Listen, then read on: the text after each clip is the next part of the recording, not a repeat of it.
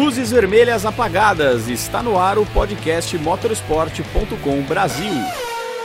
Fala pessoal, o podcast motorsport.com está no ar com a edição de número 138. O programa de hoje é em conjunto com o programa Reta Final do canal do motorsport.com no YouTube. Nele, nós debatemos o GP da Turquia de Fórmula 1 com todas as suas costumeiras polêmicas. O Carlos Costa foi o apresentador, além de contar com o Guilherme Longo, o Fábio Tarnapolsky e eu também. Então fique ligado que o papo foi demais. Temos muita coisa para abordar, então vamos fazer naquele modo expresso que a gente sempre faz. E eu vou começar com o Guilherme, porque Max é o líder do campeonato, Verstappen, portanto, retomando a ponta da tabela, mas o que o Helmut Marko disse, né, Gui, é muito importante. Segundo ele, segundo ele, a Red Bull não sabe o que fazer aí com relação aos motores Mercedes. E eu queria que você trouxesse um pouco mais sobre isso, sobre a situação de campeonato e tudo mais. Então vai daí, Gui, seja muito bem-vindo e um salve a todos. Salve Carlos, Eric, Fábio, Schwinn, todo mundo acompanhando em mais um reta final. E é isso mesmo, não só o Helmut Marko, mas o Christian Horner, ou seja, os dois cabeças da Red Bull destacaram aí o quanto a Mercedes evoluiu é, com as últimas atualizações de motor e o quanto isso pode afetar a Red Bull aí ao longo do caminho. Lembrando, faltam seis corridas para o fim da temporada, a gente vai falar mais disso, mas ainda tem muitos pontos em jogo. Então, esse momento da Mercedes com essa atualização do motor pode fazer a diferença lá no final. Vamos começar primeiro com o que o Helmut Marko falou, que depois do Christian Horner é um pouco complementar uma entrevista do Marco para o canal austríaco ORF. Ele diz o seguinte: temos que pensar em alguma coisa, pois a Mercedes é muito rápida nas retas. Eles foram quase 15 km por hora mais velozes na Turquia, semelhante a quando você ativa o DRS. E apesar do rendimento é, da Mercedes ter aumentado aí desde o início da, da pausa de verão, né, a Fórmula 1 voltando no GP da Bélgica, é, o, o Marco acredita que esse bom ritmo já não é de hoje, é uma coisa mais antiga. É assim desde Silverstone e a diferença só aumenta. Não sei o que podemos fazer a respeito da superioridade do motor. Precisamos otimizar nosso chassi ainda mais para que possamos equilibrar outra vez. E Silverstone, vale lembrar, foi quando a Mercedes introduziu aquela que eles dizem como a última atualização do W12 no ano. Então já fazem aí alguns meses. E aí vamos para o Christian Horner. Ele diz o seguinte: a velocidade de reta deles teve um aumento significativo e acho que enquanto antes a gente igualava eles usando asas menores, agora nem com isso. Vimos particularmente aqui na Turquia. Lewis tinha uma vantagem significativa nas retas, mesmo com uma asa traseira de maior downforce. E para o Horner, a solução é maximizar o pacote do melhor modo possível. E um último detalhe antes da gente jogar para o debate: essa atualização que a Mercedes trouxe para o W12 em Silverstone foi o que levou a Red Bull a pedir um, um esclarecimento para a FIA nas últimas semanas se a atualização era legal, se realmente eles podiam seguir com isso, porque talvez seria um caminho que a própria Red Bull seguiria no futuro. É interessante, esse negócio de motor vai dar o que falar ainda, né? Teve esse tal esclarecimento, mas com a diferença de velocidade reta que a gente viu na Turquia, óbvio que os rumores voltam à tona. Eric, ia falar alguma coisa? Vai daí. Primeiramente, uma boa noite a todos aí que estão assistindo ao vivo, também uma saudação àqueles que ainda vão nos assistir. Muito bacana estar aqui com vocês novamente. É, eu acho que, para mim, Carlão, Guilherme, Fábio, eu acho que é mais um jogo de palavras ali. Eu, tudo bem que, assim, de certa maneira, até foi um pouco surpreendente o desempenho desde o início da Mercedes no fim de semana, mas eu acho que eles meio que estão jogando um pouco uh, ah, para a galera, um pouco para a imprensa é, não necessariamente esse motor, no caso, é realmente é, mais forte. Assim, não existe esse tipo de coisa, até porque também essas atualizações ali uh, são pouquíssimas, são controladas, são previstas, né, já que a fábrica de todas as equipes já trabalha, uh, as fábricas já trabalham visando 95% do seu pessoal, do seu tempo no carro de 2022.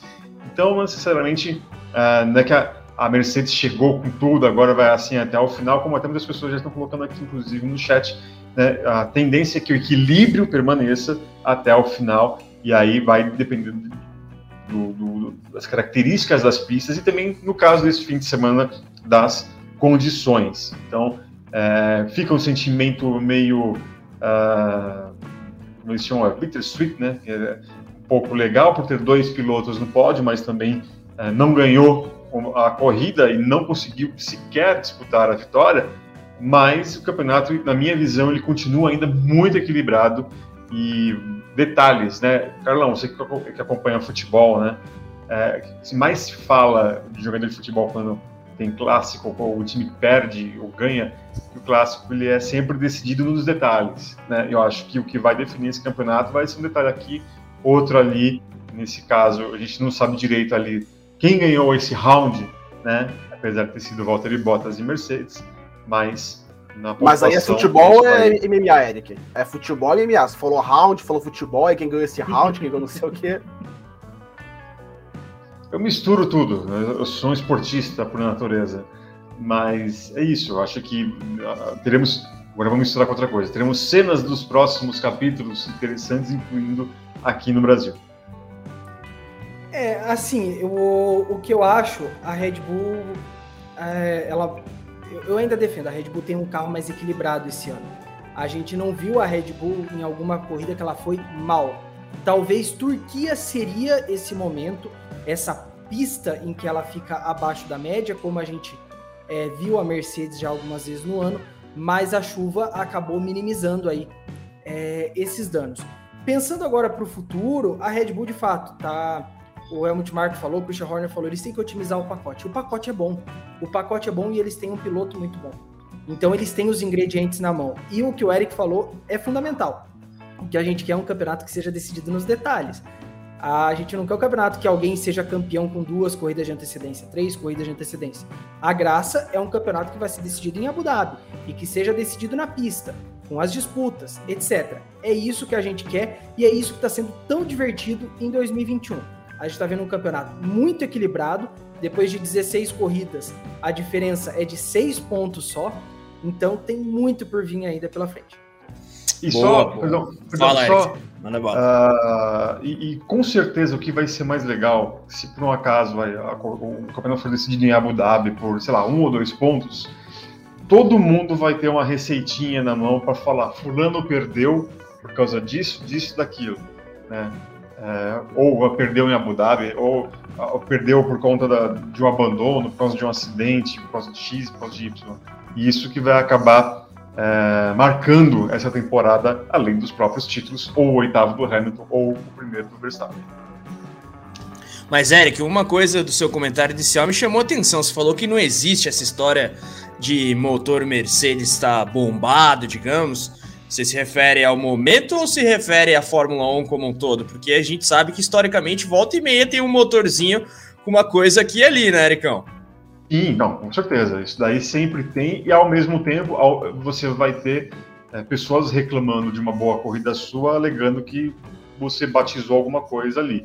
Você vai ter os dois lados, porque até porque é função de um membro de equipe, de um chefe de equipe, de um engenheiro, né, encontrar brechas na, no regulamento para tentar melhorar alguma coisa aqui e ali, e depois quem, quem descobrir, se descobrirem, já é tarde demais.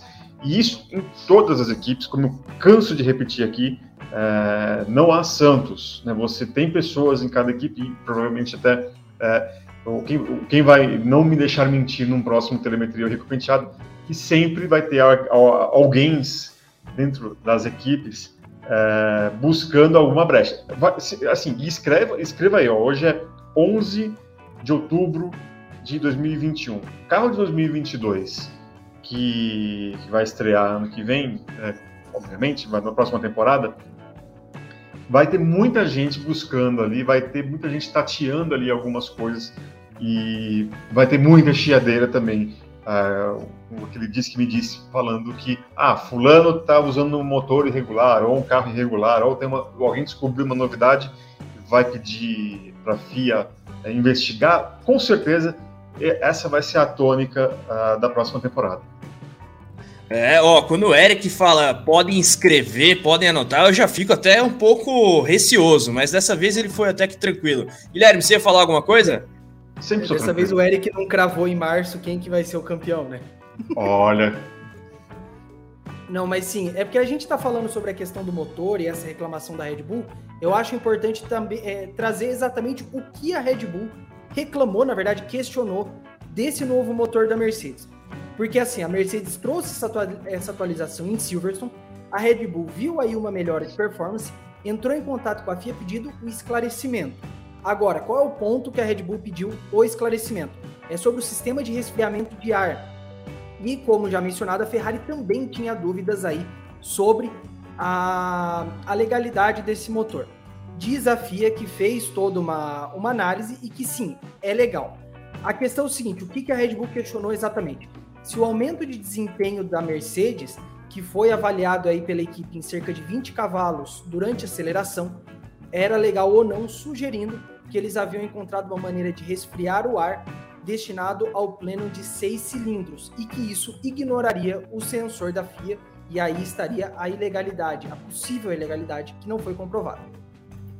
E só para adicionar rapidinho o Carlos e Gui, o Gui chegou a citar que a Ferrari também tinha dúvidas, mas a Ferrari não chegou a entrar com uma revisão como a Red Bull entrou. A Ferrari só apoiou, falou que como a Red Bull também achou que tinha algo, mas não entrou formalmente com uma reclamação na FIA. A Red Bull entrou.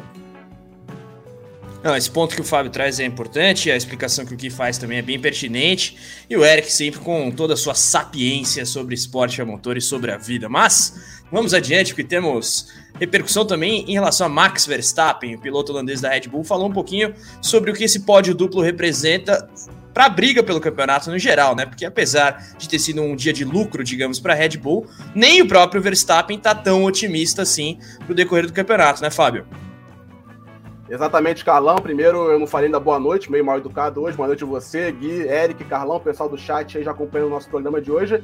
Pois é, você falou que o Verstappen não reconheceu que eles deram uma melhora significativa em relação à Mercedes. E antes de falar do Verstappen, eu já vou puxar uma discordância que eu tive do Gui no comentário dele que baseia essa casa que o Verstappen falou. Que o Gui chegou a falar que a Red Bull era o carro mais equilibrado que a Mercedes. Eu discordo disso. A Red Bull eu vejo ter um pacote melhor em questão de aerodinâmica de chassi, agora mais equilibrado, que envolve gerir bem os pneus que a Mercedes faz, ser bom na chuva, aí eu discordo. Eu vejo a Mercedes mais equilibrado em mais de uma área, em motor, aerodinâmica e chassi. A Red Bull tem vantagem muito grande na aerodinâmica, mas não tem essa. não passa isso para os outros. E pegando o que o Verstappen disse agora sim, Carlão ele falou o seguinte: primeiro te relembra que a Mercedes dominou o GP da Turquia com o Bottas, ele não teve nenhuma dificuldade em vencer a corrida, apesar daquela tática meio louca do Leclerc, quase até o final não foi, mas em desempenho de pista não teve nenhuma ameaça. E o Hamilton, se não fosse a punição, provavelmente faria dobradinha. Então a Mercedes dominou a Turquia, os treinos livres, a qualificação, a corrida. E o Verstappen, apesar de ter conseguido o pódio junto ao Pérez, falou que não se aproximaram da Red Bull. Ele falou o seguinte, Carlos Gui Eric, abre aspas. No molhado, eles parecem ter um pouco de vantagem, que aí já mostra um pouco que a Mercedes é mais completa. Aí ele continua. Teremos que analisar, é claro, por que não éramos competitivos aqui. Mesmo com a vantagem de pontos, não vai ser fácil. E ele falou também em Austin. Veremos novamente como vai ser em Austin. Não vamos desistir e sempre faremos o melhor que pudermos. Espero que seja o suficiente, se não for, não perderei meu sono. Considerando o fim de semana, estamos um pouco fora do ritmo em comparação à Mercedes. Eu acho que fizemos uma corrida decente. Então o Verstappen reconheceu que o ritmo em geral não é não chega perto da Mercedes, e se a gente pensar para as próximas corridas, pode ser um problema. Mas o que a gente teve na Turquia, apesar do resultado ter sido, vamos dizer, mais completo para a Red Bull, que foram dois pódios contra um só da Mercedes, o desempenho da Mercedes ainda é mais consistente e é mais, vamos dizer assim, que assusta mais a Red Bull do que a, do que a Red Bull assusta a Mercedes. O, assim, eu acho que ontem o Verstappen fez a, a prova conservadora que ele precisava. Ele sabia que não tinha como bater de frente com o Bottas. Ele percebeu que apesar de uns ataques, ataques não, aproximações do Leclerc, o Leclerc de fato em nenhum momento ameaçou. Então ele falou assim: eu tô na minha e eu tô fazendo o que eu preciso para ganhar o campeonato, terminar na frente do Hamilton. Quanto mais à frente eu terminar, melhor é, mais distância eu abro.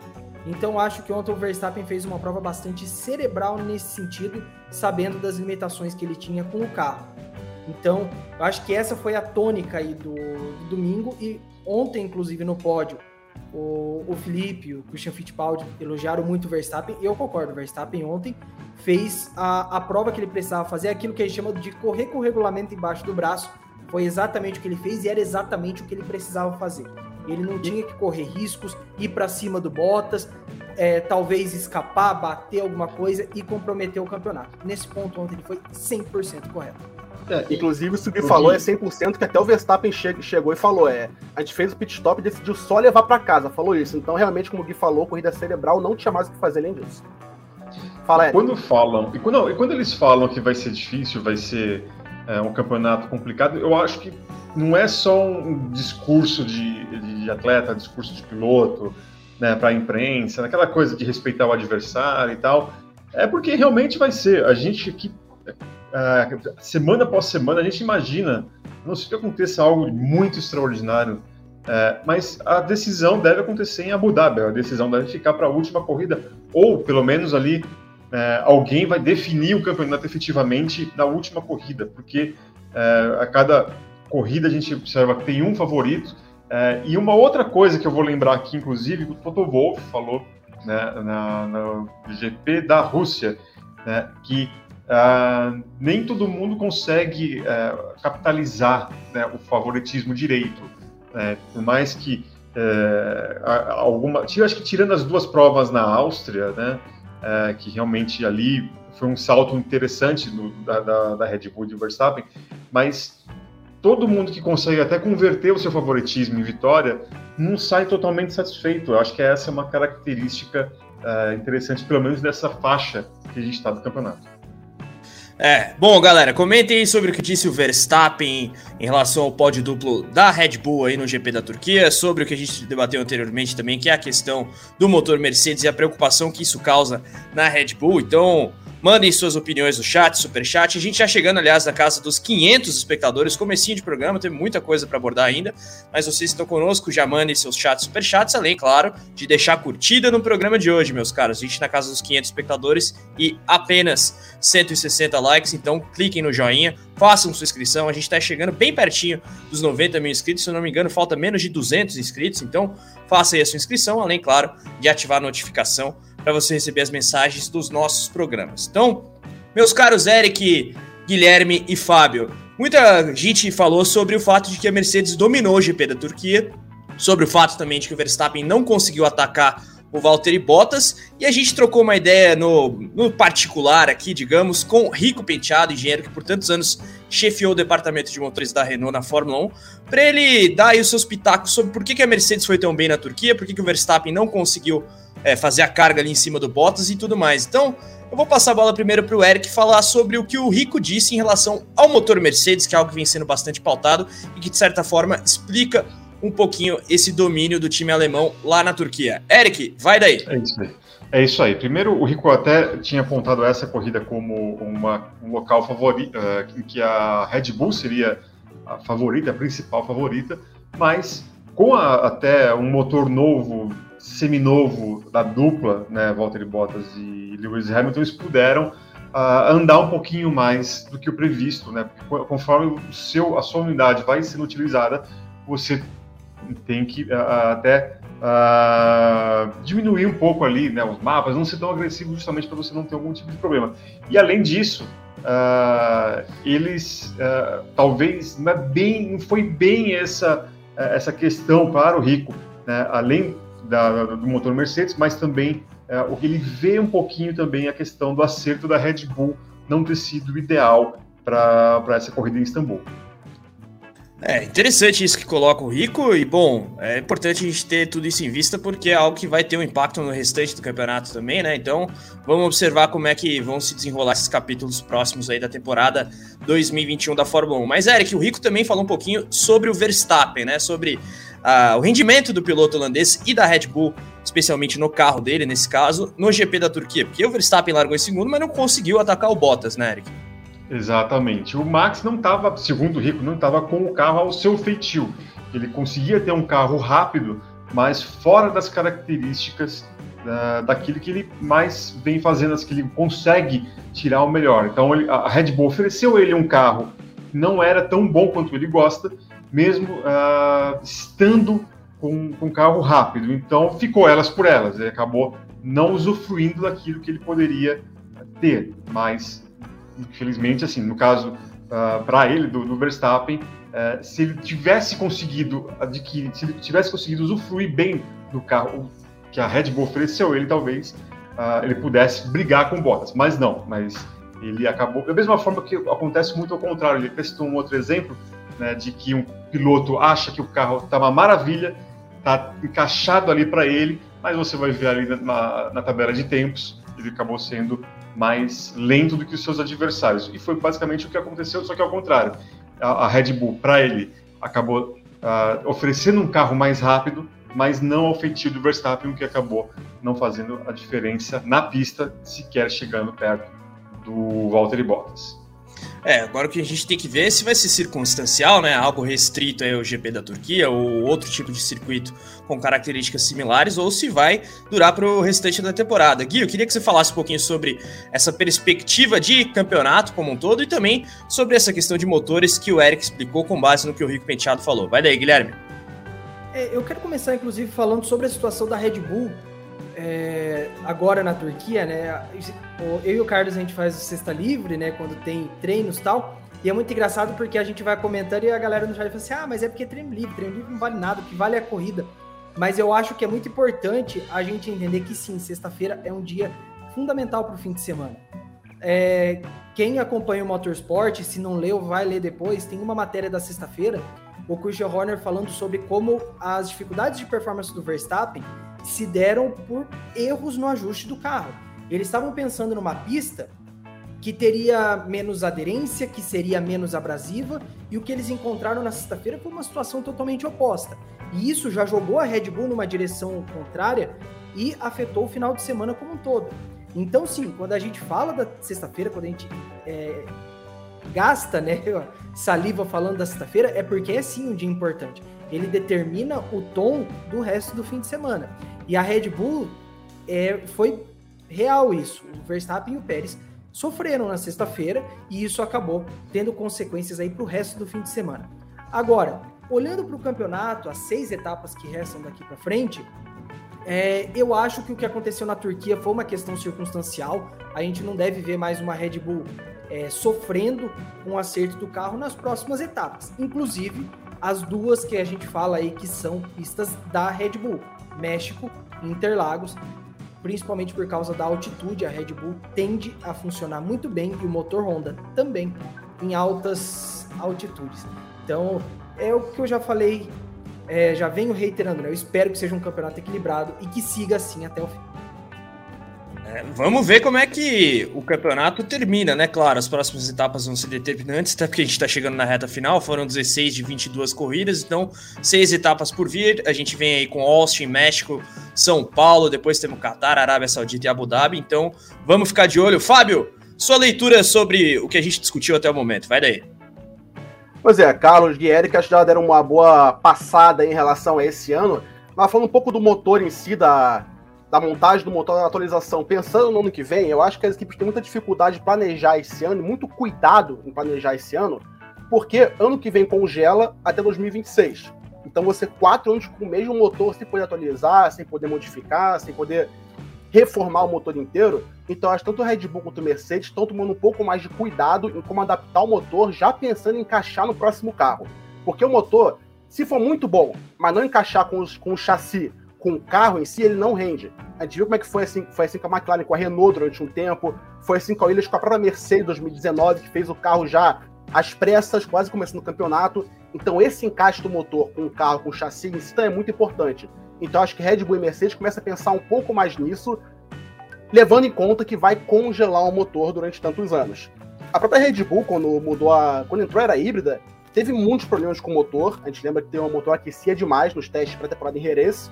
E também com o carro novo que mudou a aerodinâmica, mudou o bico, mudou muita coisa. Então acho que a gente vai ser vai ser mais difícil esse ano você ver uma atualização mais concreta, porque equipes pensam muito também a longo prazo. O planejamento para o ano que vem já começou já desde o meio do ano, desde o início do ano passado, já é uma coisa que é muito falada, muito trabalhada há muito tempo já. Então eu acho que para esse ano a gente tem que ter, a gente vai ter atualização menos complexa e para o ano que vem já com muito cuidado, pensando na harmonização carro com motor. É, é um desafio constante para as equipes da Fórmula 1. Vamos ver como é que termina 2021 e como é que a gente vai ter o comecinho de 2022. Então, pessoal, comentem sobre o que vocês acham do domínio da Mercedes no GP da Turquia, também sobre o fato de Verstappen não ter conseguido atacar o Bottas no Istanbul Park. E, bom, deixem o palpite de vocês para a temporada 2021 como um todo.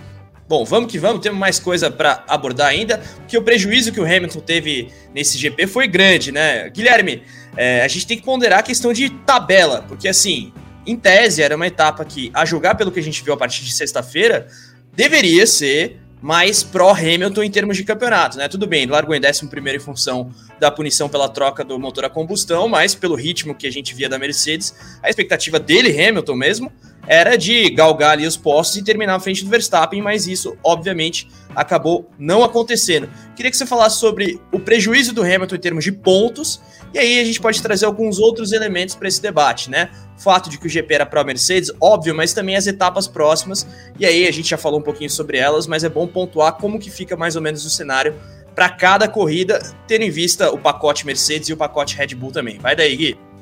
É, sobre a questão do Hamilton, a gente tem aí vários pontos para analisar, né? Mas é, eu acho que uma concordância geral é que sim, Hamilton sai prejudicado do GP da Turquia e vários fatores vão levar a isso, né? Era uma pista que surpreendentemente a Mercedes saiu melhor, então o que a gente já falava se assim, ah, o Verstappen agora vira o jogo. Começou o final de semana falando assim, puxa, talvez a Mercedes consiga até estender a liderança. Mas aí vem a troca do motor, vem a chuva antes da corrida, que não era um negócio esperado, e aí a gente viu o que aconteceu ontem. Sistema de drenagem da pista da Turquia péssimo.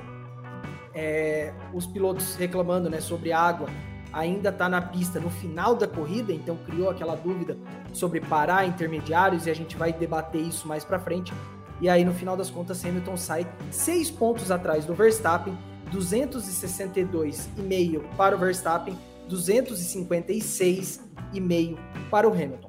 Mas a gente tem que lembrar, seis pontos na Fórmula 1 hoje não é nada, a diferença do primeiro para o segundo colocado em uma corrida são sete, e ainda restam 159 pontos em jogo, então tem muito caminho pela frente. A Mercedes agora só precisa evitar que situações como essa se repitam daqui em diante.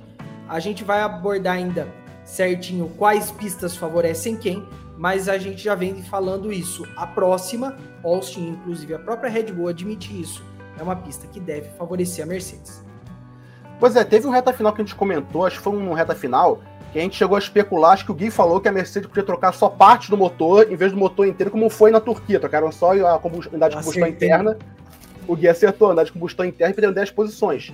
O que eu penso com isso, claro, a Mercedes não ia fazer isso à toa, não ia fazer isso sem planejar. Mas não foi motor completo, então ainda não é aquele motor zero bala, aquele motor que você vai saber que vai ser com até o fim do campeonato.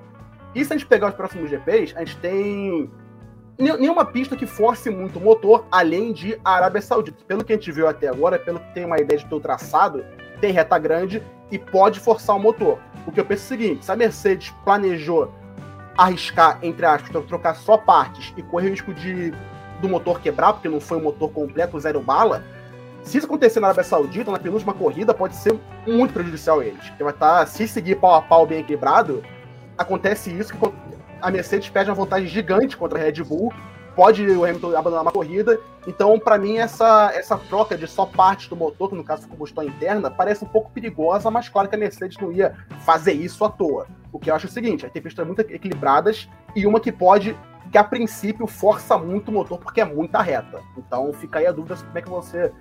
Se isso pode decidir o campeonato, mas acho que não. A Mercedes, eles têm que ter um planejamento. Eu acho que eles não iam fazer isso à toa, né, né Gui Carlos e Eric? É, eu, eu fico com a opinião, ainda continuo com a minha opinião de que se eu tivesse, se eu fosse ali da Mercedes, eu teria trocado todos os componentes do Hamilton para justamente isso deixar de ser um fantasma até o final do campeonato. É, até porque acho que a previsão do tempo ali, tudo bonitinha, bonitinha, uh, e aí até mesmo o, a Ferrari ali do Sainz mostrou que o Hamilton poderia conseguir basicamente o mesmo resultado que ele conseguiu só trocando partes e perdendo, entre aspas, só 10 posições. Uh, e aí, com a diferença de que de Austin em diante, ele não ter, eles não teriam mais essa dúvida, não teriam mais nenhum tipo de fantasma, seguiriam com aquilo que tem sem nenhum grande problema. Então, não creio que foi a, a até, até corroborando com aquilo que o, que o Fábio falou, né, vai ter ali um, um fantasminha ali uh, em relação a perder mais 10 posições, né, uh, e que poderia ser mais uh, prejudicial ali, mais decisivo para o campeonato. Então, acho que não sei se, se, tudo bem. Uh, eles têm ali a equipe deles e pô, a gente está falando de uma Mercedes que estão ali calculando, ali controlando tudo bonitinho. Mas eu acho que para tirar do, dos ombros ali qualquer tipo de, de problema de, de, pensamento, é só acelerar daqui para frente. Eles optaram por não fazer isso, né? Mas vamos ver. Só fazer um complemento em cima do que o Eric falou, a gente mencionou o Rico mais cedo e é bom lembrar, né? Sexta-feira, quando a Mercedes anunciou a troca do motor de combustão interno do Hamilton, a gente também entrou em contato com ele e questionou: Ô Rico, a Mercedes acertou fazer isso? Dá para levar até o fim? E ele falou o seguinte: dá, mas eu acho muito arriscado. Segundo o Rico, dos seis componentes da unidade de potência, o motor de combustão interno é o que sofre mais, é o que perde vida útil mais rapidamente. Os outros componentes, principalmente os MGU e o turbocompressor, acabam tendo uma vida útil mais longa. Elas até perdem um pouquinho de potência, mas nada muito significativo. Só que ele levantou exatamente a questão do e se acontecer alguma coisa e tiver que fazer mais trocas no meio do caminho. Só o, e mais uma coisa, o Eric falou sobre a previsão do tempo a previsão do tempo estava lá certinho no começo da semana. Mas a chuva no domingo de manhã pegou todo mundo de surpresa, porque a previsão era corrida com pista seca. O temporal de 5 milímetros. Não, e começaram a corrida falando que a chuva vinha e a chuva nunca veio. É. Não, e engraçado que aí acho que no caso, no caso nem foi nem a previsão do tempo, no caso, a pista também, que, como você mesmo disse, uh, realmente a drenagem dela deixa muito a desejar. Mas tava bem melhor que 2020. Tava bem melhor que o ano ah, passado. Mas tinha que estar tá bem melhor que 2020 também. Na boa, né? se não tivesse melhor que 2020, fecha. Fechava. É. é, tem que pegar, destruir todo o asfalto, arrancar e fazer um novo, porque aí não tem como. E mesmo assim, a gente vai falar depois disso ainda, mas os pilotos reclamaram demais da pista, apesar da aderência estar tá bem melhor. Mas é, a, o tempo no geral tem sido um player, digamos, engraçado nessa temporada 2021, né? Uma série de etapas impactadas por chuva e tudo mais. E bom, essa questão do motor Mercedes, especialmente do Hamilton, vai dar o que falar ainda. Então, pessoal, vocês estão no chat, super chat, mandem seus comentários, perguntas, críticas, sugestões, opiniões. Participe conosco, a gente vai espelhando na tela conforme possível. E claro, deixe a curtida no vídeo de hoje. Somando YouTube e Facebook, a gente está chegando na casa dos 750 espectadores. Então, você que está conosco, joinha aí, além de mandar as perguntas para os nossos comentaristas, se inscrever no canal e ativar as notificações. Bom, é, vamos falar um pouquinho sobre a pistolada, digamos, do Hamilton com a Mercedes no rádio, em função da estratégia ali de pitstops no final do GP da Turquia. É, eu queria que vocês falassem um pouquinho sobre o que vocês acharam da conduta, digamos, do heptacampeão naquele momento. Vou começar com o Eric, também quero opinião na sequência do Fábio e do Guilherme, porque, assim, o Hamilton, cara, tem um histórico de não necessariamente bater de frente com a equipe, mas de ter uma visão, uma voz, aliás, bastante ativa, mesmo durante a corrida no rádio. E agora, Eric, eu queria que você falasse sobre se valeu a pena, digamos, e se ele passou eventualmente um pouquinho do ponto ali. Vai daí, Ericão. Não, já vou falando aqui de antemão, acho que tem que falar mesmo Acho que isso aí é normal, pelo amor de Deus. Tá no trabalho dele aqui, né? Tem uma mosquinha aqui. Uh, tá no trabalho dele, ele, ele vendo ali, precisa ter uma voz ativa, ele precisa gritar, às vezes você precisa dar um estalo ali é, para alguém da equipe se tocar, é, alertar alguma coisa, né? Ele precisa passar a visão. E, assim, o cara tá ali 300, mais de 300 por hora, o sangue dele tá no mesmo ritmo. Então ele precisa, uh, ele pode, deve ser um pouco mais ríspido com a própria equipe. E aí, ele inclusive falou uh, sobre esse assunto né, nas redes sociais, na sua conta no Instagram. E ele comentou: Viu algumas coisas na imprensa nesta manhã que estão fazendo muito do incidente na corrida de ontem sobre quando parar. Na verdade, uh, não é verdade, perdão, não é verdade que eu fiquei furioso com a minha equipe. Como equipe, trabalhamos duro para, para construir a melhor estratégia possível, mas com a corrida progredindo, é preciso tomar decisões rápidas, já que existem vários fatores mudando constantemente. Ontem aceitamos o risco de seguir na pista com a presença, eh, com a esperança, perdão, com a esperança de que ela secaria a pista, no caso, o que não aconteceu. Eu queria arriscar e tentar ir até o fim, mas foi minha decisão de ficar na pista e não funcionou. No final, paramos e foi o mais seguro a ser feito. Vivemos e. É, depois eu, filosofo, eu que filosofo aqui. Vivemos e aprendemos, vencemos e perdemos como equipe.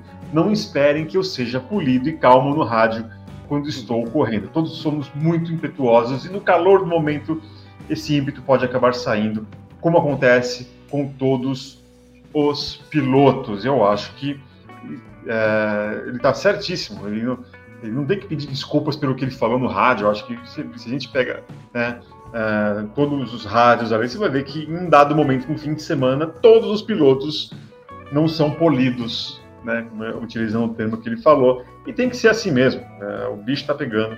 É isso aí, tem que, tem que falar, tá valendo o campeonato, gente. O, eu acho importante a gente focar primeiro na, na estratégia. Mercedes errou, Mercedes acertou. Qual era o ideal a se fazer? E eu acho que a gente tem que olhar para essa corrida de 2021 olhando também para de 2020, porque apesar da pista ter melhorado em condições, a situação era muito similar. E ano passado o que a gente viu foi uma coisa muito particular e que se repetiu esse ano. Muito porque o sistema, o sistema de drenagem da Turquia é horroroso. Quando você coloca um pneu intermediário e a pista está nessa situação de um pouco úmida, não está molhada demais para seguir justificando os intermediários e não está seca demais para colocar um slick, o intermediário ele tem uma questão engraçada, né? Porque ele é cheio de sulcos, só que quando você vai usando, o sulco vai consumindo e uma hora o pneu vira slick. E foi isso que aconteceu, foi o que aconteceu no ano passado e foi determinante para o Hamilton vencer a corrida e conquistar o heptacampeonato e para o Pérez terminar em segundo. A pista não estava ainda seca, seca, seca para slick, mas o intermediário já gasto, que era esse misto, a lateral ainda com sulcos, mas o meio bem slick, foi fundamental para eles terem a performance e conquistar vitória em segundo lugar. Eu acho que o que passou na cabeça do Hamilton é: vou tentar isso de novo, porque deu certo ano passado, esse ano vai dar também. Só que no ano passado ele tinha trocado o pneu. E é aí que tá a chave do negócio, porque todo pneu tem vida útil. A gente viu ontem no pódio a foto do pneu do Ocon. O Ocon não parou e o pneu estava na construção. A construção que a gente fala é a base interna do pneu, sem a camada de borracha. Ele mesmo falou: mais uma volta eu não terminava a corrida. Então, olhando agora, e o próprio Toto Wolff admitiu isso, olhando depois da corrida, é fácil falar que o certo seria ter parado o Hamilton junto com todo mundo. Mas, no calor do momento, você acaba olhando para todas as, as possibilidades e vai naquela que você acredita que seja melhor. No caso, a, a Mercedes acabou indo com o Hamilton até certo ponto, falou assim: vamos tentar ir até o final, até o momento que eles perceberam, não, cara, se a gente fizer isso, vai dar ruim e vai ser pior para o campeonato. Então, vamos tentar fazer um controle de danos e trazer ele. Pois é, a condição de, de chuva ontem, né, no GP de ontem, para mim foi a, a pior possível que pode ter no GP. Porque quando tem uma chuva muito forte, chuva torrencial, as equipes sabem que vai ser o pneu de chuva a corrida inteira, não tem muito o que decidir. Vai ter que ser o pneu se não diminuir aquele até o final. Uma chuva média, intermediário. Agora de ontem, que parava, recomeçava, o asfalto secava, o asfalto via que secar e não secava de novo, é a pior situação, porque você não sabe quando que você vai trocar pro, pro slick. Se você trocar, vai acontecer, aconteceu com o Vettel, ou vai acontecer uma, um desempenho muito melhor, você vai ganhar posições. Então qualquer decisão lá é uma decisão muito difícil de ser tomada. Agora, em relação à Mercedes, eu acho que a Mercedes não, não precisava ter arriscado essa, essa estratégia de zero parada, Primeiro, porque é uma estratégia que não é comum, não é uma estratégia que você costuma pensar. Apesar de ser arriscada e ser possível, como era para o Leclerc e foi para o Ocon, é uma tática que você não pensa, que não, não, entra nos planos normalmente. Então você não precisa colocar ela, ah, vamos testar, vamos tentar, é a nossa única chance. No caso da Mercedes, ela não tinha que ditar as paradas, ela não tinha que marcar ninguém. Se ela parasse logo na volta que os pilotos pararam, ele ia chegar em terceiro, ele ia ultrapassar, então não tinha quem tinha que marcar o pitch era o Bottas. O Bottas tinha que fazer a parada dele, marcar quando a Red Bull ia para sair à frente. O Hamilton, na posição que estava, não precisava fazer uma volta de classificação para recuperar a posição. Ele ia voltar. Então, para mim, o grande erro da Mercedes foi contar com essa, com essa tática de zero parada como se fosse uma coisa muito comum, uma coisa muito palpável, uma coisa muito, vamos dizer, que, que entre na tática da equipe com, com frequência. Quando é, é uma, é uma tática mais arriscada.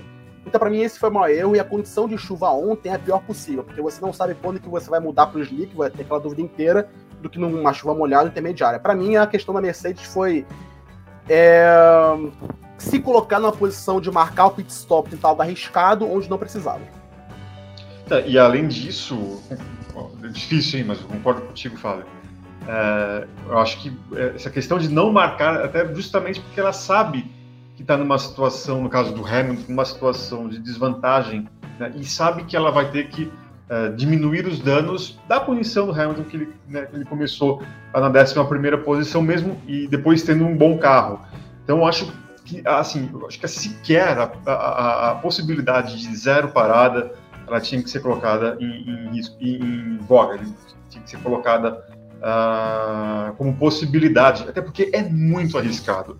Porque você vai querer ser herói numa corrida que você sabe que você vai sair com um pequeno prejuízo, você pode torná-lo ainda maior. Você, ele poderia justamente, justamente saindo da, da, da, Turquia com um número de pontos muito ruins e tendo ali depois nas próximas três corridas duas amplamente favoráveis à Red Bull, né? No caso México e Brasil. Então essa tática, essa, essa, essa questão de essa possibilidade de zero parada, ela jamais tinha que ter sido considerada tanto pelo Hamilton como pela própria Mercedes. Então acho que foi muito errado ali e poderia arriscar. Assim, os pneus do, do, do Ocon uh, mostram que só, a tática da, da, da Mercedes uh, não poderia ter sido aquela. Ele tem muito mais a perder do que o próprio Ocon. Exatamente, exatamente. O, e a gente já esgotou um pouquinho a questão de Mercedes errou, acertou, Hamilton errou, acertou. Eu acho importante a gente também trazer o outro ponto que o Eric levantou no começo da discussão, que é a declaração do Hamilton e essa questão da, da fúria dele com a Mercedes, né? Se ele estava furioso, etc. A questão é o seguinte: a gente viu várias vezes esse ano, a gente vê várias vezes em anos anteriores. O Norris na Rússia mandou a McLaren calar a boca. A gente está acostumado a ouvir o, o Raikkonen falando Leave me alone, I know what I'm doing. O, o que o Hamilton falou é verdade. No calor do momento, não espere cordialidade. É normal. Não, e outra coisa. Pilotos, não é. Não tem uma exceção ali dentro. Você e outra tá coisa, negócio, está tão focado. Só terminar o comentário. Não, tranquilo. O piloto está tão focado no negócio e ele tem aquela gana de, de escalar pelotão, de ganhar, de conquistar ponto, etc. E se ele não concorda, é normal que ele vá deixar o negócio dele ali. Se a gente fala que o, o Raikkonen fazer isso é personalidade, que o Norris fazer isso é legal, a do Hamilton tem que entrar na mesma seara. É o piloto deixando claro o que ele acha. E se a gente falou na Rússia que o feeling do piloto é importante contra a visão da equipe, o que eu pessoalmente discordo um pouco, eu acho que a equipe tem que ter um peso muito grande nisso, a gente tem que fazer a mesma ponderação para a situação do Hamilton agora na Turquia. E o cara é humano, pode errar, pode falar, Eric. Todo mundo erra. Usando uma frase que o Carlão adora, pau que bate em Chico, bate em Francisco, eu concordo contigo, Gui.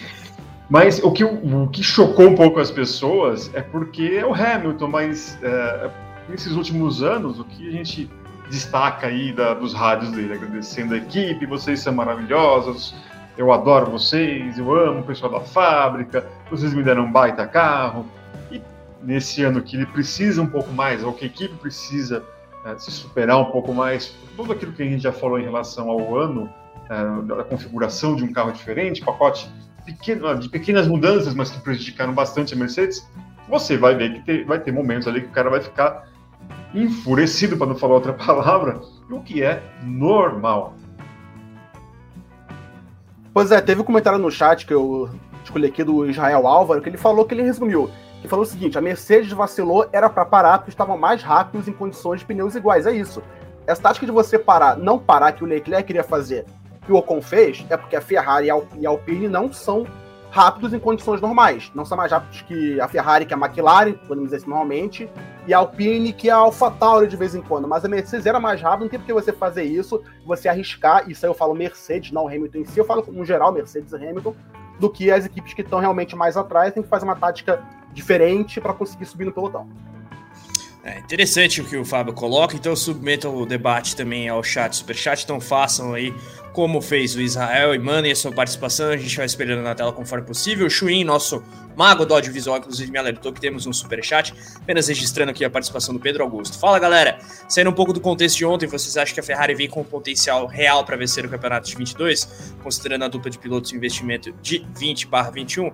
Eu acho que vem forte. A gente vai ter que esperar para ver o carro, né, e como que ele se adapta às, às regras de 2022, mas que o foco da Ferrari é esse e que ela vem evoluindo bastante em 2021 é uma realidade dada. Então, vamos que vamos, meus caros, temos mais coisa para debater e agora vamos com mais uma repercussão relativa a Lewis Hamilton e esta já não é no rádio, hein? E assim, um dos argumentos dele depois da corrida foi o seguinte: se o Ocon conseguiu terminar a corrida sem trocar o pneu, eu conseguiria. Foi isso que disse o, o Hamilton, não disse no rádio. E aí, algumas pessoas na internet falaram: Ó, oh, o cara não foi muito elegante nesse comentário. Eu queria que vocês comentassem sobre essas teses, digamos, segundo as quais o Hamilton foi um pouco rude, digamos, com o Ocon. Vou começar com o Guilherme. O que, que você acha que ele foi um pouco rude ou talvez tenha sido também aquela questão do calor do momento? Mas, volto a dizer, não foi no rádio. Vai daí, Guilherme. Eu acho que pode ter sido os dois. Tem um pouco de, de rude, mas também foi o calor do momento. Não à toa, depois ele fez esse post hoje, se desculpou, parará, parará. Mas a questão é o seguinte: o Hamilton estava com um ritmo muito mais agressivo que o Ocon. O Ocon fez a corrida dele. O Ocon não foi atrás de volta mais rápida, sequências de voltas mais rápidas, não estava perseguindo o Pérez, o Verstappen, etc. O Ocon fez uma corrida na dele, mais conservadora. Então, e viram, vocês viram como o Ocon terminou a corrida. O dele não existia mais. O Hamilton, que fez uma corrida pé embaixo, que só tirava umas duas voltas de folga para depois meter outra volta mais rápida, eu realmente não acho que ele chegaria até o final. É, é, o negócio do, do Hamilton, acho que a mensagem dele, eu diria que foi mais para a equipe no sentido de, ó, o Ocon conseguiu, a gente conseguiria também, mas não de questão de, ah, o Ocon conseguiu, então eu, eu que guardo o melhor que ele conseguiria também. Eu acho que foi mais uma direta, indireta, bem entre aspas, a Mercedes, que a gente conseguia também. E fala uma coisa boa no chat, Carlos Guieri, que o Ricardo Lima falou. Terminar uma coisa, terminar com um bom desempenho é outra coisa. Exatamente. O Ocon tinha que terminar a corrida. Ele estava, vamos dizer, seguro no décimo lugar. O Hamilton estava contra o Pérez, o Gasly, contra o forte. Então, são situações diferentes. O Ocon tava, era só levar para casa. O Hamilton já era, ó, tem que levar para casa e correndo forte. Podia estourar, podia rodar, aí é outros 500. São outros 500. E aí, Boa, boa. E aí, Eric, eu vi você com vontade de falar aí, qual que é a sua Não, análise sobre a declaração coisas. do Hamilton? Não, duas coisas, essa foto é fantástica. E, assim, enfim, volta algumas, algumas antes da, sobre bolacha. Eu sou de São Paulo, então eu falo bolacha. Aquela bolacha aqui, né, que é, primeiro tá aparecendo a bolacha Bono, tal, desgaste, né? É, e Bono, inclusive, bom, deixa quieto.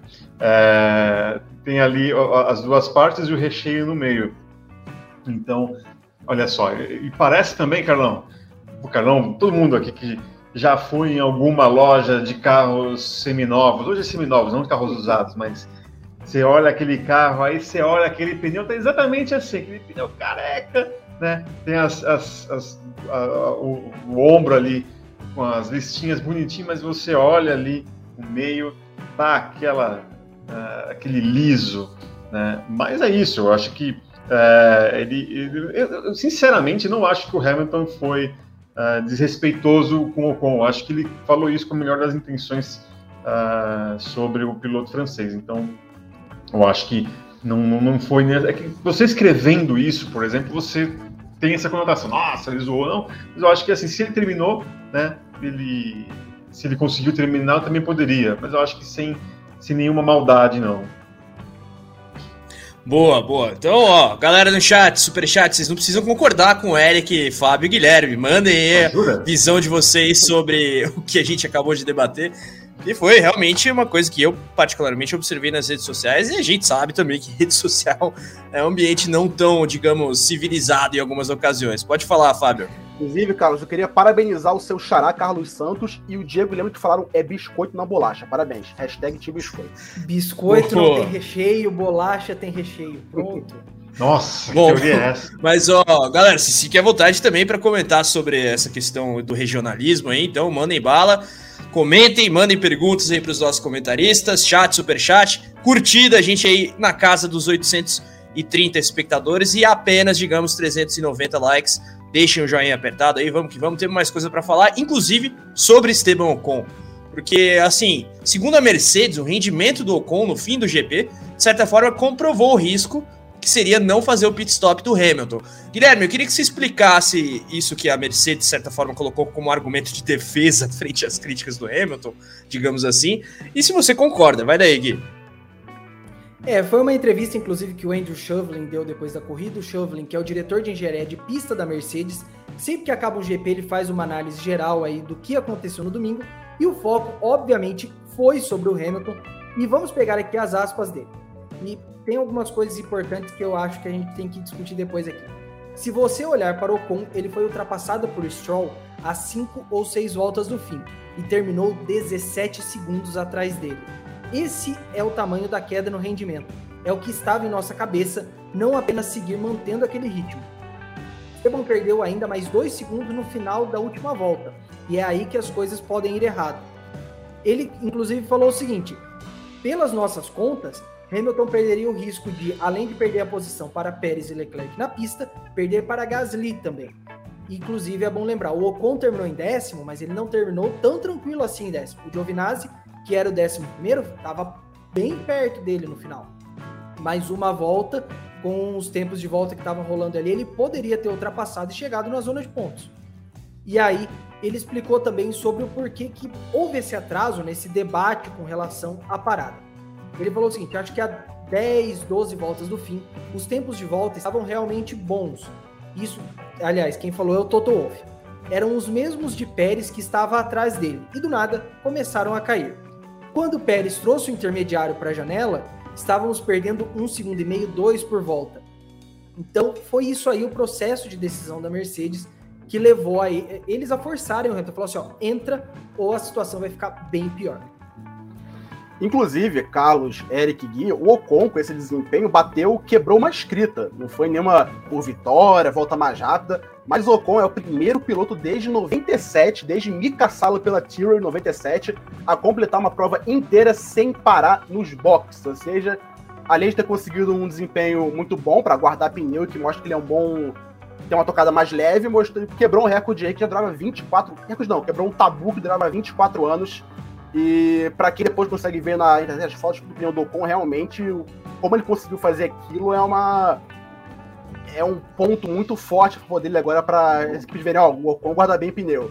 Mas o fato é esse: 24 anos depois, um piloto, depois de Mika Salo, volta a completar uma corrida sem parar nenhuma vez no pit stop. Fez uma corrida sprint, né? O Ocon.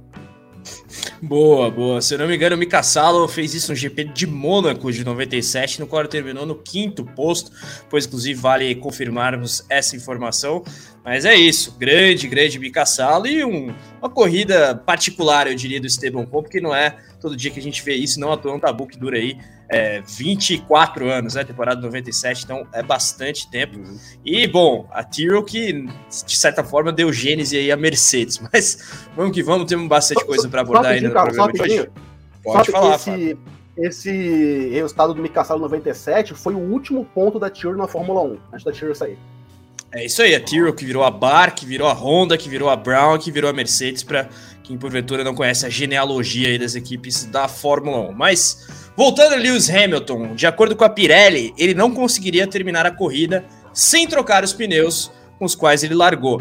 Eric, queria que você explicasse esse posicionamento da fornecedora oficial de pneus da Fórmula 1 e falasse um pouquinho sobre as coisas correlatas, porque assim, esse assunto vem sendo bastante debatido aí e, bom, a Pirelli de certa forma tem mais mais do que credibilidade para falar sobre se o pneu ia aguentar ou não, né, Ericão? Vai. Exatamente. É, ele falou, mas não falou. Eu vou ler as aspas do Mário Isola, que é o, o talvez o cara, o homem forte ali da, da Pirelli na Fórmula 1. Não só na Fórmula 1, mas no geralzão todo ali. Uh, olha só, eu estou impressionado com essas fotos aí, parecendo uma bolacha que, da marca citada aí. Mas ele, o Mário Isola falou, é o chefe de operações da Pirelli, ele acredita que as chances uh, do Hamilton ter terminado a, a, corrida sem parar com aqueles pneus seria, no mínimo, muito pequenas. Então, abre aspas aqui para o Mário. Olhando para os pneus após a corrida, eu diria que não, ou pelo menos muito no limite, ele não teria condições. O consumo, especialmente no final da corrida, uh, significa que ele basicamente estava correndo com a estrutura só do pneu, ali na lona praticamente é, preciso, é perigoso levar até o limite assim, mas eu entendo que nas condições dessa corrida eles tentaram maximizar o resultado. Então, a palavra oficial ali da Pirelli é, é, foi de que muito possivelmente algo muito pior poderia ter acontecido com Hamilton, é, certamente ali tendo que trocar com algum, será um furo lento ou até um estouro, né? é, como aconteceu com o Verstappen em Baku, Baku, Baku, Baku. né? Isso. Então ali e, e, ali a gente não tinha nenhum tipo de indício que poderia acontecer, mas uh, mas estava muito ali na cara que poderia você vendo a situação ali, que esse no caso é o pneu do Ocon, mas os pneus do, do, do próprio Hamilton ali estavam demonstrando que não aguentariam mais voltas uh, e aí ele poderia dar de bandeja ali mais pontos de vantagem ao Max Verstappen. Daí, portanto, a explicação do chefão da Pirelli, o Mário Isola, que eu particularmente gosto de chamar de Mário Isola. Mas é isso, meus caros. Comentem aí no chat, super chat, com base nas palavras do dirigente da fornecedora, perdão, oficial de pneus da Fórmula 1, o que, vocês acham sobre a estratégia do Hamilton barra Mercedes ali no final do GP da Turquia. Então, seguimos aí com a audiência na casa dos 830 espectadores sobre o YouTube e Facebook. Curtida no programa, inscrição no canal, notificação ativada. Mandem perguntas no chat, super chat. E vamos falar agora de algumas outras outras questões relativas a esse GP da Turquia. Porque, assim, diferentemente do Ocon, que vem sendo bastante pautado agora, o Hamilton teve bastante.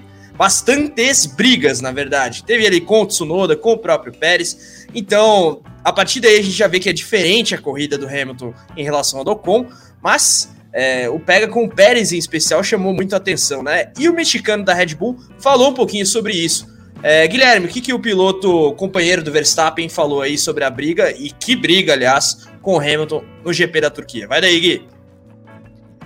Belíssima disputa, uma das melhores que a gente teve aí no ano, Hamilton e Pérez, Hamilton e Alonso, estão aí entre os melhores pegas que a gente teve na temporada até agora. E o Pérez, inclusive, falou que o Hamilton chegou nele para essa disputa no pior momento possível da prova.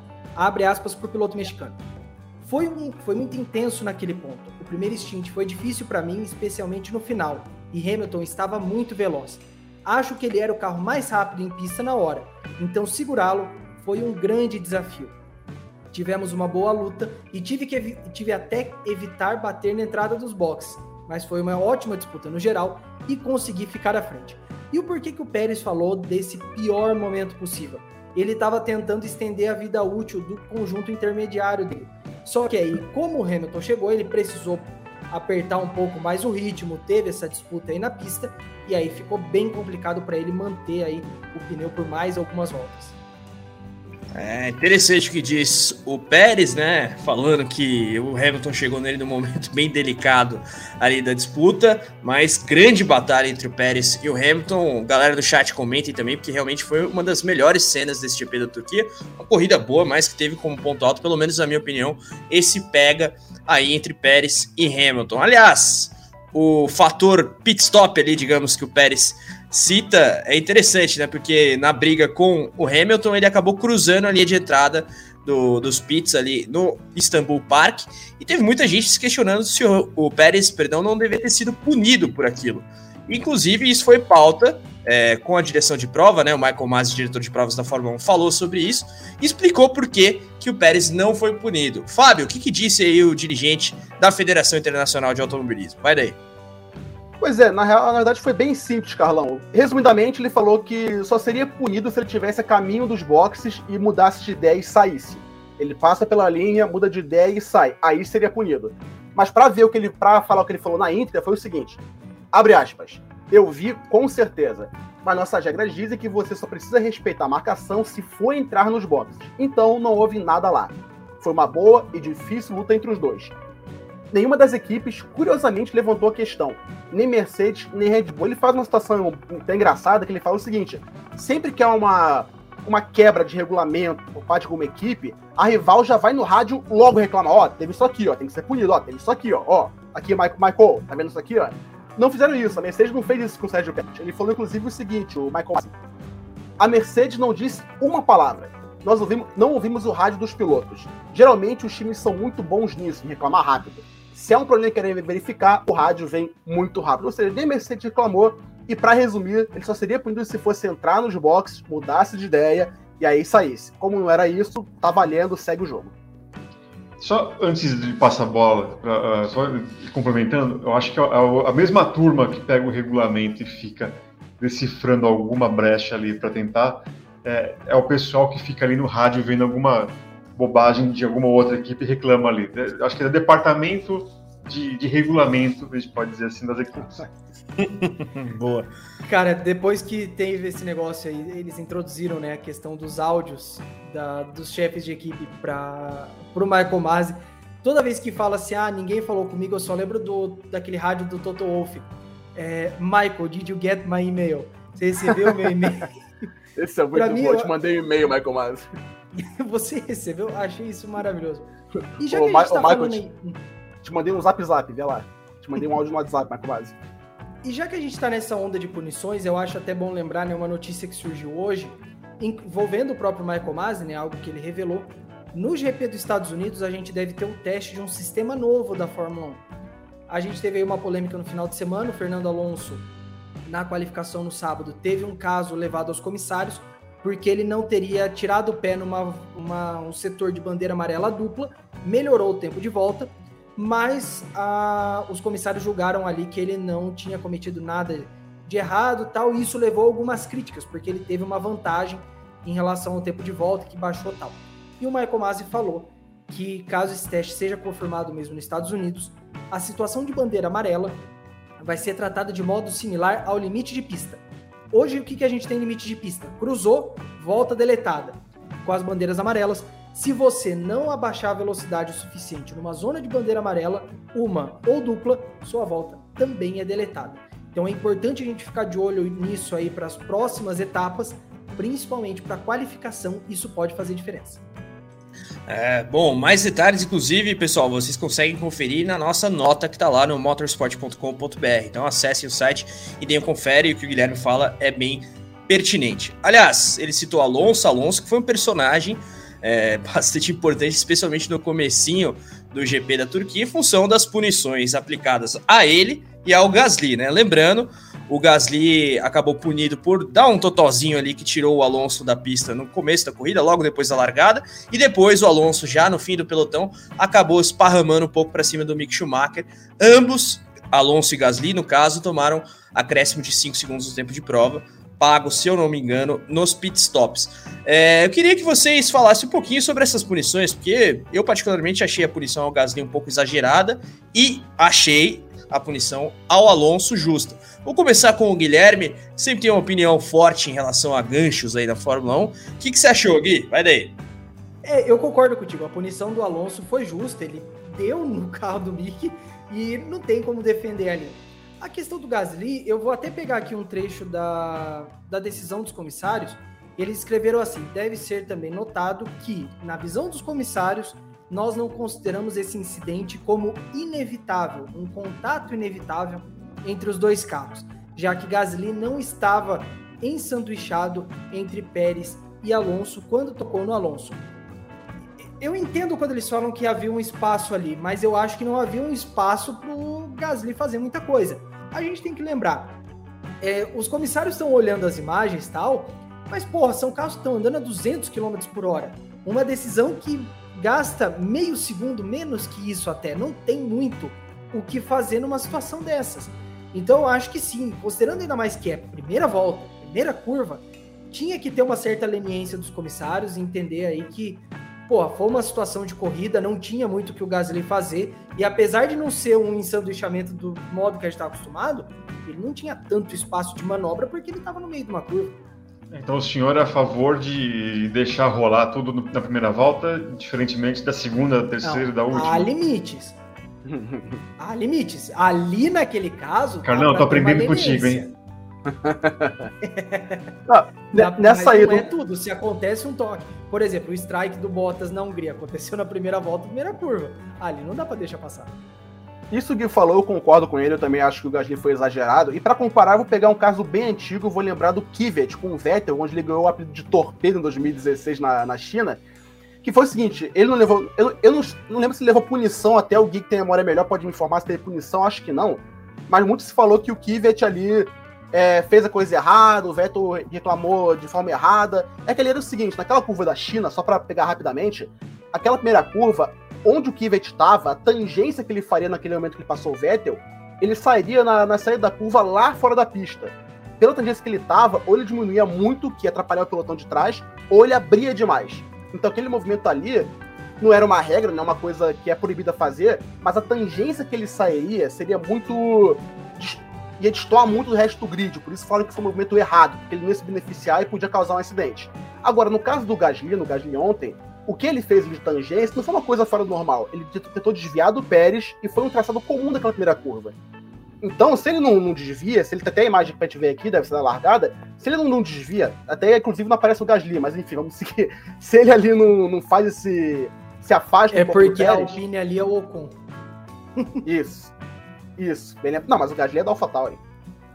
Não, sim, mas é... é... que se fosse o Alonso ali, o Gasly estaria do lado. Não, isso é só uma piada. Mas enfim, mas ali o que ele fez ali de abrir, ele tinha que fazer aquilo e bater no Pérez. Então não tinha uma tangência igual essa do Kivet, que ele tava seguindo e que ia abrir demais ou ia causar um problema maior no grid. Por isso que eu acho que foi exagerada. O máximo que eu daria seria uma, talvez uma bandeira de uma advertência, que a bandeira verde é, preta e branca. Agora, a punição de 5 segundos eu acho que foi exagerado. Agora, vamos falar a verdade aí, né? Será que na quinta-feira, foi na quinta-feira, Carlão, que o Alonso falou que os comissários, uh, ele insinuou, né, que os comissários olham, olham a bandeira do país ali, do piloto, antes de dar uma punição. Uh, será que ele não, ele não, foi meio que influenciado ali? É, aquela coisa de, de jogar para a galera, falar, ó, estão me punindo porque eu não sou inglês, né? Uh, ele fez uma referência clara ao, ao, à não punição do Lando Norris na Rússia. Né? E aí ele falou uma dessa, que ele insinuou que os comissários observam né, primeiro a nacionalidade do piloto para depois punir ou não.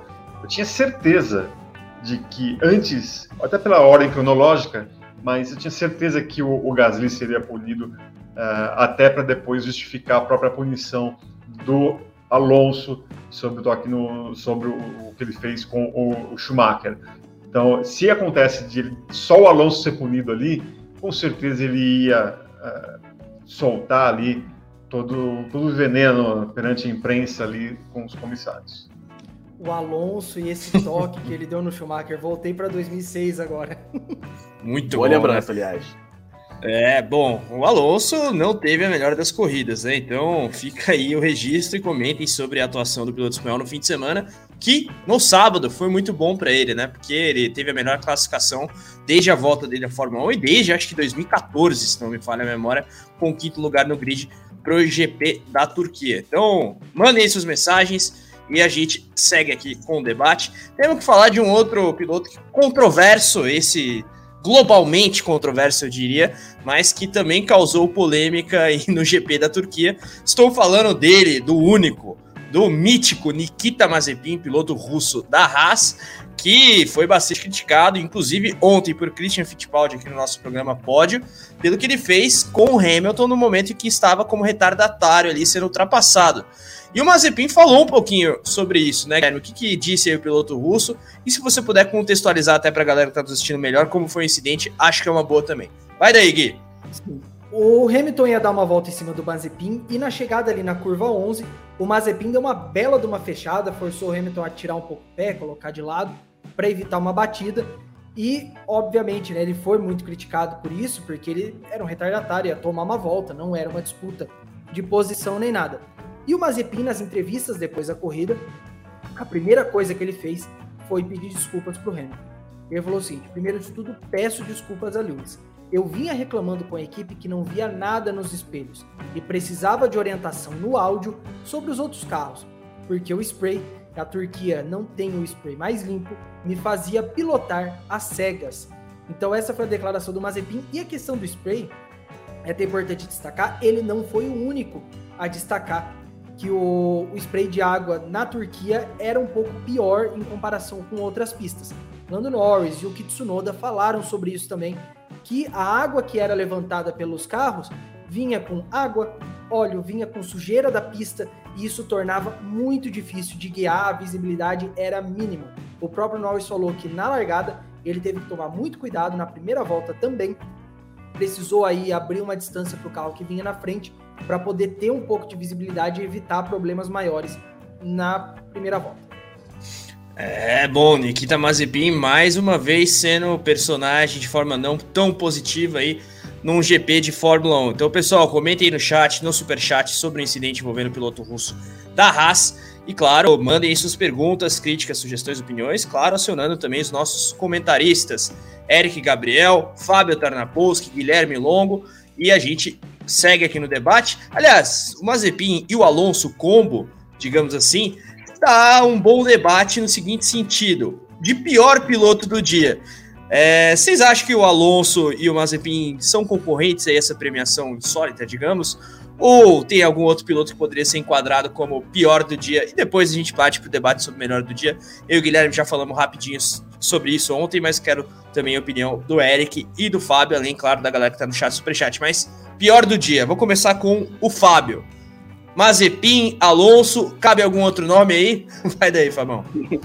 Não, eu vou de Mazepin, eu vou de Mazepin. O Alonso se houver dois incidentes, um não foi culpa dele, outro ele fez uma ele foi juvenil com o Mick Schumacher, mas eu vou de Mazepin só pelo, só pelo meme, pra não botar o Alonso como grande culpado do, do, do, dia. Eu sei que você vai discordar de mim, mas eu vou botar só o Mazepin pra vocês discordarem. Boa, boa. Quem, quem se habilita a discordar em primeiro lugar aí? Eric, Guilherme, não, vai daí. Você, você espera mais do cara que tem mais talento. O Mazepin eu acho que é chutar cachorro morto, né? Então... Não, mas é. Cada semana. O Mazepin tem... é o concurso nessa discussão. É, tudo bem, é, assim, é, é, como eu disse, é, o cara, além de. Ele carrega com ele, né, ele, mesmo se ele fizer alguma coisa de positivo ali, fizer uma baita corrida e tal, ele vai, vai ter uma série de poréns. Né? Ele, Mazepin, ele carrega muito do que o Stroll carregou durante um bom tempo. Mas, é, se a gente observar, inclusive especialistas, os caras que estão na pista falam que o Stroll, por mais que tenha chegado com a fama ali não muito legal, ah, porque é o pai e tal, não sei o quê.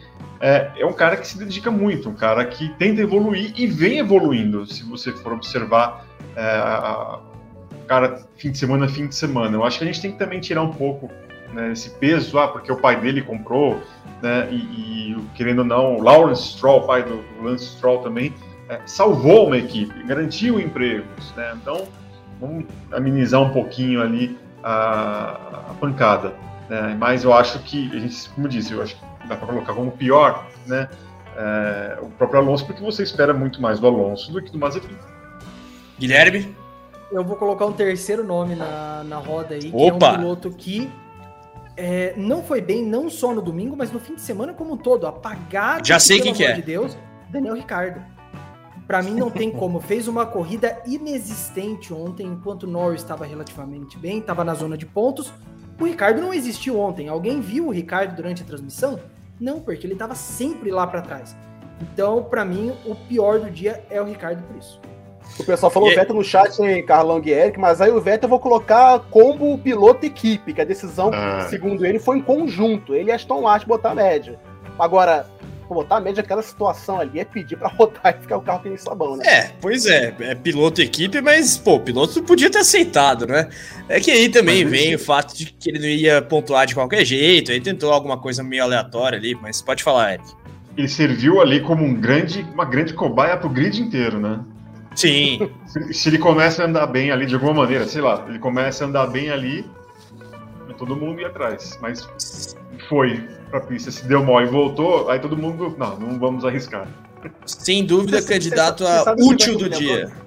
Pode falar. Me lembrou, me lembrou rapidinho o Massa no GP da Grã-Bretanha em 2015, quando a Williams deixou ele mais uma volta com chuva e ele perdeu o segundo lugar. Lembram disso? Que tava pau a pau com o Hamilton, com o Rosberg, que deu a posição pra ele no box, com o Hamilton, perdão. Tava ele, Massa, Bottas e Rosberg. A Williams demorou para chamar os dois pros boxes. O Massa começou a patinar na pista inteira e caiu para quarto colocado. E foi aquele pódio padrão, que era Hamilton, Rosberg e Vettel que enchiu o saco em 2015. Mas, ó, piloto do dia, a gente falou do pior, do útil, que foi o Vettel colocando aí de maneira clara que não dava para usar piloto, piloto, piloto, pneu slick, perdão, ali no GP da Turquia. Mas e o melhor do dia? A gente discutiu ontem, eu, Guilherme, Felipe Mota, Christian Fittipaldi, Bottas, Sainz, Pérez também. É, eu vou começar com o Gui para ele reiterar o voto dele que foi dado ontem já, mas depois quero a opinião do Eric e do Fábio e da galera no chat, no super chat. Gui, piloto do dia, o melhor no caso, do GP da Turquia. Vai daí. É, inclusive, quando eu dei o meu voto ontem, muita gente falando, né? E eu vi muitas críticas também nas redes sociais. Ah, É, basta o piloto largar no fundo, ter um carro mais ou menos, fazer uma boa prova de recuperação que vocês votem piloto do dia. Eu não acho isso errado. O que eu acho errado é quando as pessoas simplesmente ignoram quem está na frente e o feito da pessoa que venceu. Mas para mim o piloto do dia ontem foi o Carlos Sainz. O que ele fez com aquela Ferrari, se colocando na zona de pontos com 15 voltas, fantástico. Uma prova de recuperação que foi, olha, impressionante, um negócio que o Verstappen é, teve certa dificuldade para fazer na Rússia, o Sainz conseguiu fazer muito bem na Turquia, então para mim foi o piloto do dia ontem. O Sainz, ele, ele, ele, ele, ele é. concluiu ali uh, meu, meu, pensamento de que a Mercedes tinha que ter trocado tudo uh, ali da, da, unidade de potência do Hamilton, porque ele poderia fazer o mesmo. Bom ponto, bom ponto. É, mas seu voto para melhor do dia, Eric? Eu. Oh. Guilherme quase me convenceu, é sério. Não, não, não travei não. Mas eu, eu ia tá votar no só, Bottas. Como eu tenho bons argumentos, é? Sim, eu, não, não, você tem não, alguma, algumas vezes você viaja um pouquinho, vamos e convenhamos, né? Mas quando quer comparar esportes, assim, é, mas isso é um, um, outro capítulo. Eu ia votar no Bottas, até por conta do, do que aconteceu no ano passado, e ele conseguiu ali se manter. Mas eu vou, eu vou acompanhar o relator aí, Carlos Sainz. Fábio Tarnapolski, seu voto para melhor do dia no GP da Turquia de Fórmula 1 2021. Eu já vou um pouco diferente. Primeiro eu quero elogiar Bottas e Sainz, quero parabenizar pelas corridas de... que fizeram ontem. Mas é o seguinte, o Bottas, pelo que a Mercedes apresentou na Turquia, ele ganhar a corrida era obrigação. Ganhar, ganhar dominar era obrigação. Com todo respeito, ele ainda mais com o Hamilton atrás. O Sainz, ok, a Ferrari já não é tão dominante assim, tá atrás de McLaren mas estava com motor novo. E o Sainz, a gente conhece bem o Sainz. O Sainz, gere muito, o Sainz guarda muito bem pneu, é uma corrida que encaixou muito bem no estilo dele com aquelas condições adversas. Eu vou colocar Sérgio Pérez. Vou colocar Sérgio Pérez pelo impacto que ele trouxe, por ter segurado o Hamilton, que foi essencial para garantir o pódio da Red Bull duplo, em uma condição que a Red Bull era infinitamente superior à Mercedes, talvez não tanto, exagerei um pouquinho, mas era inferior à Mercedes, e conseguiu disputar com o Hamilton, conseguiu ser essencial para a equipe que estão juntando que a Red Bull tinha no GP e o que ele impactou na corrida, eu vou colocar Sérgio Pérez. Eu acompanho o relator Fábio Tarnapolsky porque não fosse a segurada que o Pérez deu no Hamilton, acho que o Hamilton teria passado, não só ele, obviamente, como o próprio Max Verstappen, tendo visto o momento da corrida em que aconteceu aquele pega. Então, acho que o impacto que o Pérez teve na corrida e, por consequência, no campeonato, com a atuação dele na Turquia, foi um negócio bastante digno de nota, para dizer o mínimo. Portanto, o meu voto vai no Sérgio Pérez, mas entendo o voto do, do Guilherme no Sainz, entendo quem vota no Bottas também, e submeto, claro, o debate ao chat e ao super chat. Então, pessoal, comentem aí o que vocês acham que foi o melhor do dia, pior do dia, enfim, participem no chat, super chat, além, claro, de deixar curtida aí no programa de hoje. A gente está na casa dos 700 espectadores, 750, aliás, perdão, e mais um pouco, inclusive, somando YouTube e Facebook, e apenas, digamos, 540 likes. Então, deixa curtida, inscreva-se no canal, estamos chegando pertinho dos 90 mil inscritos, além, claro, de ativar as notificações para receber as mensagens dos nossos vídeos e programas. Está aí! Este foi o podcast motorsport.com de hoje. Eu quero agradecer a sua audiência e lembrar de seguir o motorsport.com nas redes sociais. Estamos no Twitter, Facebook, Instagram, TikTok e também no YouTube. Além de você também poder baixar o nosso aplicativo, não importa a plataforma que você usa. Tenha o motorsport.com em suas mãos. Da minha parte, muito obrigado e até a próxima. Tchau, tchau.